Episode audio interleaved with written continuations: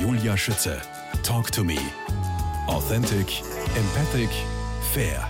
Dr. Paulus Hochgatterer, Ihre Kindheit und Jugend war wohl eine geglückte, oder? Sie verbinden damit Sicherheit, Freunde, Angeln, Siedlungsstraße, Freiheit. Ich bin in Blindenmarkt bei Amstetten groß geworden, so ab, ab meinem vierten Lebensjahr und dort in einer dieser typischen niederösterreichischen Siedlungsstraßen aufgewachsen. Und rund um mich waren lauter Familien, die in einer ähnlichen Situation waren, mit Kindern in einem ähnlichen Alter.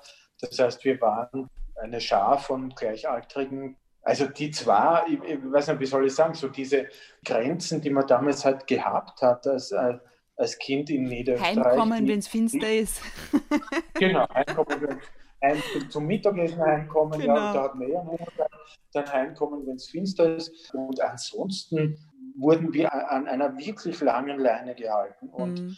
unsere Eltern hatten so viel Vertrauen in uns, sodass ich im Nachhinein immer wieder staune, wie das möglich war. Mein Vater war ein Lehrer, der so ein Lehrer war, wie man sich ja damals einen Lehrer vorgestellt hat. Also ein, ein Mensch, der wirklich sehr genau gewusst hat, was richtig ist und falsch und was ich gehört und was ich nicht gehört habe. Aber trotzdem hat er überhaupt nichts dagegen gehabt, dass wir tagelang, äh, ohne dass uns ein Erwachsener gesehen hat, uns in der Wildnis herumgetrieben mhm. haben. Und es ist in Wahrheit, abgesehen von kleinen Schrammen, die wir äh, manchmal davongetragen haben, ist in Wahrheit nichts passiert. Und ich wir waren glücklich und frei.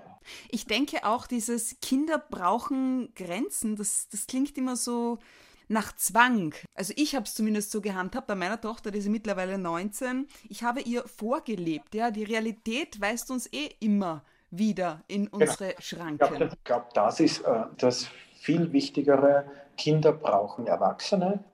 Und Erwachsensein heißt zu wissen, was im Leben, wie das, oder zu wissen ist, ist schon so großspurig, aber einigermaßen ein Gefühl dafür zu haben, wie das Leben funktioniert, was möglich ist, was nicht möglich ist, was gut ist, was schlecht ist, was einem schadet, was einem nützt. Und wenn ein Kind merkt, dass die Eltern diese Sicherheit haben, dann wird das Kind die Grenzen, innerhalb derer sich die Eltern bewegen, auch für sich integrieren und braucht nicht so oft strikt vorformulierte Grenzen. Sie haben in einer Rede mal nicht nur das Recht auf den Mittagsschlaf verteidigt, sondern als weiteres Nebenrecht für Kinder das Recht auf Gelassenheit gefordert. Das finde ich total spannend. Wie meinen Sie das? Wie sollte das in der Praxis aussehen? Bezieht sich das auf die Grenzen, auf die Schranken? Zieht sich natürlich auch auf die Grenzen. Die Grenzen, die ja die Eltern so quasi immer an den Klassikern sozusagen erleben. Wie lang darf ein Kind weggehen oder ein Jugendlicher, eine Jugendliche, was Substanzen betrifft, die konsumiert werden von Jugendlichen. Das sind so die Klassiker. Und an diesen Grenzen entzündet sich manchmal Aufregung und Empörung, die äh, meines Erachtens völlig übertrieben sind und die natürlich in einem gewissen Ausmaß auch sein müssen. Aber sehr, sehr oft ist oder wäre da äh, etwas mehr an Gelassenheit. Einfach einmal durchschnaufen oder eine Runde ums Haus gehen zum Beispiel, ne? Na, vor allem durchschnaufen, vielleicht eine Runde ums Haus gehen und sich vor allem daran erinnern, was man selbst gemacht hat, ja. als man 16, 17, 18 war. Dr. Paulus Hochgatterer, geboren worden am 16. Juli 1961 in Amstetten im niederösterreichischen Mostviertel. Besonders geprägt hat sie neben ihren Eltern, ihrer Schwester, der Großfamilie, in der sie aufgewachsen sind, ihre Lehrerin in der Volksschule. Inwiefern? Eine, eine, Lehrerin in der Volksschule, die uns Kindern, da waren wir alle nicht traurig darüber, nur ein Jahr hatten, die uns allen irgendwie vermittelt hat, dass äh, unter anderem vermittelt hat, dass zum Beispiel Tiere viel wichtiger sind als Kinder, die sich so sehr für den Tierschutz engagiert hat, ja, ich weiß nicht, nur so Dinge wie unter anderem äh, einmal einen, einen Klassenkollegen von mir mit äh, ein Tafel um den Hals gehängt hat. Da musste er draufschreiben, ich bin ein Tierquäler. Und mit diesem Tafel hat sie ihn durch die ganze Schule geschickt. Und das Ganze nur deswegen, weil er das gemacht hat, was wir alle gemacht haben, nämlich ab und zu einen Fisch aus dem Bach geangelt, der durch unser Ort geflossen ist. Aber das ist manchmal so. Es gibt, es Wie gibt nennt Menschen, man solche die, Menschen, die andere die sich besser Kinder, fühlen, wenn sie andere demütigen können, vor allem die Schwächeren. Kinderfreunde nennt man sie jedenfalls nicht. Hm, oder? Na, da wird schwierig. Und wenn man einen Beruf hat, in dem man ganz zentral mit Kindern zu tun hat, also wenn man Kindergartenpädagogin ist, Lehrerin oder vielleicht Kinderpsychiater, dann glaube ich, schadet es nicht, wenn man Kinder auch mag. Ja. Was muss wohl in, in der ihrer Kindheit passiert sein?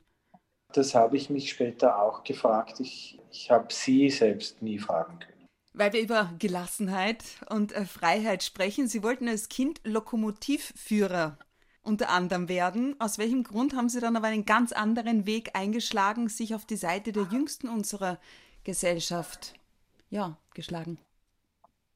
Ich glaube, es hat beides mit meinem Vater zu tun. Das mit Lokomotivführer war so, dass ich meine, alle, meine ersten drei Lebensjahre in Amstetten verbracht habe. Also wir haben dort gewohnt und wir sind jeden Sonntag in die Kirche gegangen. Und wenn ich als ganz kleines Kind in der Kirche ausreichend brav war, und das war ich sehr, sehr bald, äh, dann ist mein Vater mit mir nach der Sonntagsmesse zum Bahnhof gegangen in Amstetten und dort ist auf Gleis 1 der Zug, der Personenzug, wie es damals geheißen hat, Richtung Westen gestanden und dem war vorgespannt eine riesengroße schwarze Dampflokomotive. Und die hat mich begeistert und ich war total süchtig danach. Und ich wollte natürlich ganz früh Lokomotivführer werden. Und mein Vater hat das sehr gut verstanden und ist mit mir einfach jeden Sonntag nach der Messe zu dieser Dampflokomotive gegangen. Wow, ist das, das eine zweite, schöne Geschichte. Ja. Und der zweite Teil äh, hat auch mit, mit meinem Vater zu tun. Mein Vater war, wie, ich vorhin schon gesagt habe, war Lehrer. Er war zwar ein, auch ein konservativer und sicher auch manchmal strenger Lehrer, aber ich habe immer das Gefühl gehabt, dass er irrsinnig gern Lehrer ist und vor allem deswegen gern Lehrer ist, weil er täglich mit Kindern zu tun hat. Also so einen Beruf zu haben, in dem man mit Kindern zu tun hat, das hat er mir sehr früh als etwas sehr Anstrebenswertes vermittelt. Er war Lehrer oder Psychiater, da ist schon ein bisschen ein Unterschied, oder? Naja, naja.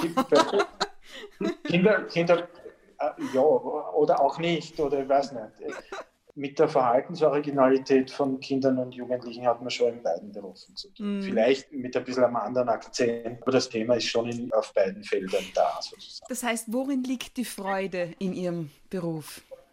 Am täglichen Kontakt mit Kindern, mm. die einfach so sind, wie wir alle wissen, dass Kinder sind. Mm. Bunt und schlimm und kreativ und bockig und fröhlich und so. Die ganze Bandbreite. Worin liegt in aller Kürze jetzt nochmal der Unterschied zwischen Psychiater und Psychologe? Psychiater sind diejenigen, die auch ähm, Medikamente verschreiben. Das heißt, die, das sind diejenigen, die Medizin studiert haben und Psychologen haben Psychologie studiert. Jetzt haben wir es. Apropos Freude, Dr. Paulus Hochgatterer, ausgezeichnet worden mit dem österreichischen Staatspreis für Jugendliteratur, dem Literaturpreis der Europäischen Union sowie dem österreichischen Kunstpreis für Literatur. Was bewegt einen Psychiater, wo wir jetzt wissen, was das genau ist, dazu ein Buch zu schreiben? Krimis.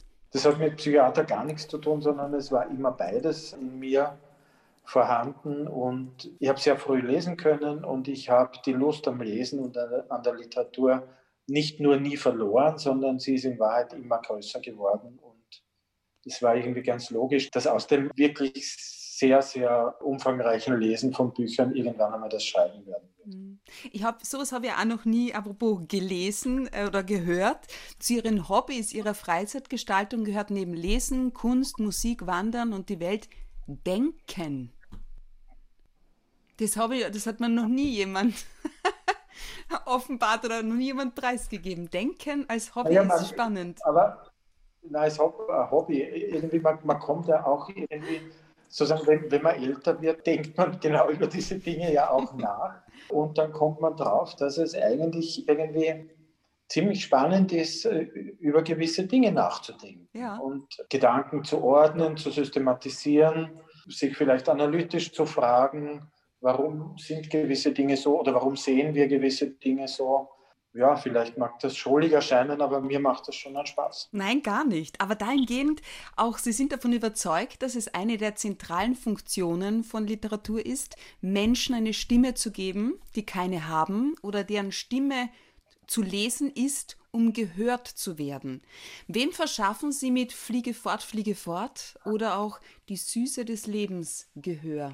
In beiden Büchern ist es so, dass es um klarerweise um Kinder und Jugendliche geht, genauer um Kinder und Jugendliche, die das selbst nicht können, sich Gehör zu verschaffen. Also die Antwort ist, ich versuche Kindern eine Stimme zu geben, die selbst sich wenig artikulieren können oder aus gewissen Gründen verstummeln. Kindern oder Jugendlichen, die vielleicht so am Rand einer Gesellschaft leben, dass sie deswegen nicht gehört werden. Das versuche ich.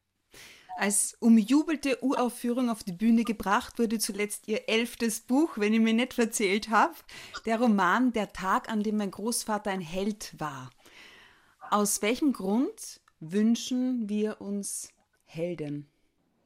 Weil es sehr, sehr oder manchmal zumindest sehr, sehr unangenehm ist, sich mit den eigenen Schwächen, mit dem eigenen Versagen, mit dem eigenen Unvermögen zu konfrontieren. Ist das so wirklich? Spannender Zugang. Vielleicht ist es nur bei mir so, ich weiß nicht. Wer, wer ist Aber denn Ihr Held? Als Kind hätte ich vielleicht gesagt Winnetou oder ich habe auch die Heldensagen gern gelesen oder Siegfried oder Lucky Luke, irgendwie so, um die ersten Comics zu bemühen, die ich gelesen habe. Jetzt sind es für mich äh, sind Helden Menschen, die sich für andere einsetzen und dabei nicht primär an sich selbst denken. Auslöser für das Buch war, nach Ihren eigenen Angaben, dass Sie erkannt haben, dass Sie einer Generation angehören, deren Eltern jetzt stirbt. Stimmt das so? Der Tag? An dem naja, wenn man, wenn, man, wenn man Ende 50 ist, mhm. dann äh, passiert das äh, zwangsläufig. Das ist auch mathematisch irgendwie schwer anders möglich. Wenn die Eltern sterben, dann gehen die Geschichten, die sie einem immer erzählt haben, auch verloren. Mhm wenn man es nicht irgendwie konserviert. Also unter anderem, und konservieren heißt für mich äh, aufscheiden. Und wenn das nicht passiert, dann, äh, dann sind sie vielleicht eine Zeit lang noch in unserem Gedächtnis vorhanden. Aber die, die Gefahr, dass sie, dass sie blasser werden und irgendwann einmal völlig verschwinden, die Gefahr ist schon da. Und wenn man möchte, dass gewisse Geschichten erhalten bleiben, dann muss man sie dauerhafter konservieren. Und das eine der Möglichkeiten für mich ist, sie aufzuschreiben. Das heißt, dieses Buch ist wohl auch sehr ja, autobiografisch, der Roman. Der Kern der Geschichte ist eine der Geschichten, die meine Mutter immer wieder erzählt hat. Und die wäre ganz kurz angeschnitten? diese, diese, Geschichte von ihrem Vater, also meinem Großvater, der am Ende des Zweiten Weltkriegs sich einem deutschen Wehrmachtsoffizier entgegengestellt hat und dafür für einen ganz kurzen Augenblick, wahrscheinlich eh für den einzigen Augenblick in seinem Leben ein Held war. Und inwiefern geht es da jetzt um, um die Suche nach Zärtlichkeit und Gemeinschaft? Insofern, als die Geschichte in einer, in einer Mostviertler Großfamilie spielt, auf einem Bauernhof, mitten im Strecken des Zweiten Weltkrieges. Und es unter anderem äh, klar wird, dass die Sicherheit, die man in so einem sozialen Verband wie einer Großfamilie hat, schon sowas ist wie ein oder so etwas sein kann wie ein Gegengewicht zu den Schrecken des Krieges. Zärtlichkeit und Gemeinschaft auf der einen Seite, Ungewissheit und äh, Verdrängen auf der anderen Seite. Dr. Paulus Hochgatterer, Ihr Lebensmotto lautet, aus dem Lateinischen gleich versetzt, trau dich deinen Verstand zu nutzen. Wie ist das gemeint?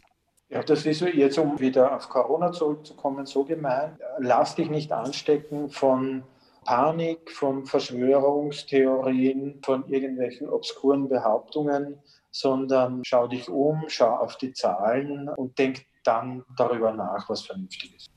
Dr. Paulus Hochgatterer, ich danke Ihnen für dieses Gespräch, wünsche Ihnen, Ihrer Familie das Allerbeste und ähm, danke auch, dass es Sie gibt. Ich sage danke. Ich wünsche uns allen, dass wir fröhlich bleiben in der nächsten Zeit.